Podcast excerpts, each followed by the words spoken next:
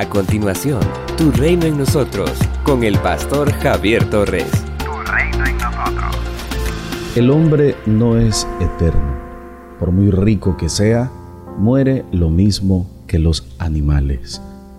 Este es uno de los salmos, se encuentra en el capítulo 49, verso 12, a los cuales se le llaman sapienciales o didácticos. Las enseñanzas que nos entrega se asemejan mucho a las que encontramos en el libro de Proverbios. Su tema básico es que todos los seres humanos experimentan la muerte, de modo que al final todos somos iguales. El salmista, lo mismo que un maestro de sabiduría, invita a todos, ricos y pobres, nobles y plebeyos, a prestarle atención a su instrucción, pues su mensaje rebosa de sabiduría. El salmista nos recuerda que la vida es efímera y que poner la confianza en las riquezas, en la fama o en el poder, etc., y no ponerlas en Dios, es la torpeza más grande del ser humano. Los profetas también llamaron la atención sobre esto y enseñaron que la confianza en el materialismo es expresión de necedad. Tan solo en Dios el ser humano encuentra la razón de su existencia y solo Él puede dar vida plena.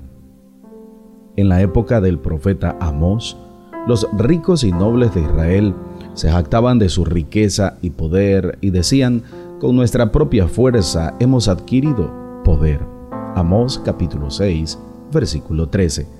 A ellos, el profeta les advierte que Dios los castigaría arrancándolos de su tierra y privándolos de aquellos bienes y posesiones en los que habían puesto su confianza.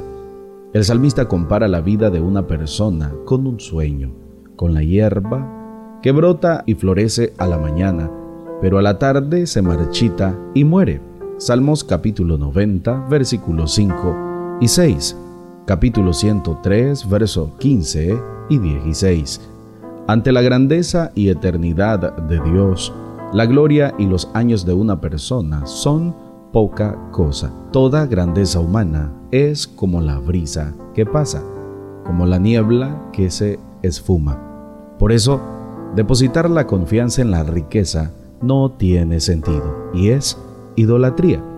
Jesucristo afirmó que nadie puede servir a dos amos, porque odiará a uno y querrá al otro, o será fiel a uno y despreciará al otro. No se puede servir a Dios y a las riquezas. Mateo capítulo 6, versículo 24. No está diciendo que la riqueza sea mala, pero cuando ésta se convierte en Señor, entonces se vuelve un ídolo, y el Señor no admite ningún rival. Cuando el amor al dinero gobierna la vida de una persona, ésta se vuelve su esclava. Pero cuando Dios es el Señor de la vida, entonces podemos tener la plena seguridad de que Él va a satisfacer todas nuestras necesidades. Mateo capítulo 6 versos 25 al 33. El escritor francés Voltaire dijo, quienes creen que el dinero puede hacer cualquier cosa, terminan por hacer cualquier cosa por dinero. El dinero es bueno, útil y necesario, pero no es Dios. Ningún dinero de este mundo puede librarnos de la muerte. Tan solo nuestra confianza en Dios hace posible que ni siquiera la muerte nos separe de Él. Romanos capítulo 8, versículo 38 y 39. Somos una iglesia llamada a establecer el reino de Jesucristo en Nicaragua. Nuestra misión, predicar las buenas nuevas de salvación a toda persona, evangelizando, discipulando y enviando para que sirva en el reino de Jesucristo. IRSAD, transformando vidas. Hemos escuchado la reflexión de hoy con el pastor Javier Torres. Si necesitas oración, escríbenos al 8588 8888 o visita las redes sociales del pastor Javier Torres. Con un doctorado en honoris causa en ciencias teológicas y amplios estudios ministeriales, como maestría y diplomado en teología, entre otros. Lleva 20 años predicando y sirviendo a Dios y a las personas. Si te encuentras en Managua, puedes visitar el Ministerio IRSAT, de Gasolinera 1 La Subasta, dos cuadras al norte, mano izquierda. Tu reino en nosotros.